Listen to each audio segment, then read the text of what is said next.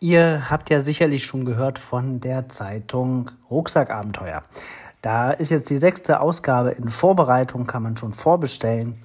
Und wer skeptisch ist, ob das eine gute Geschichte ist, äh, der kann sich jetzt davon überzeugen. Denn der Michael von Micha und Caro, die Herausgeber, die ähm, haben ein ganz cooles Angebot. Man kann sie einfach anschreiben und dann kriegt man einen Google Drive Link, wo man in eine der älteren Ausgaben mal reinschauen kann. Das heißt, man kann sich das online anschauen und mal reinlesen und dann einfach entscheiden, ob das was für einen ist oder eben nicht. Finde ich eine ganz coole Sache. Ich kopiere euch den Link hier in die Show Notes und falls ihr es noch nicht kennt, nutzt es einfach gerne. Falls ihr die Ausgabe verpasst haben sollte, die da angeboten wird, dann nutzt es auch gerne und auf jeden Fall große Empfehlung, dann ein Abo dazulassen. Ähm, das lohnt sich auf jeden Fall, es sind echt eine Menge interessante Themen, die da abgedeckt werden.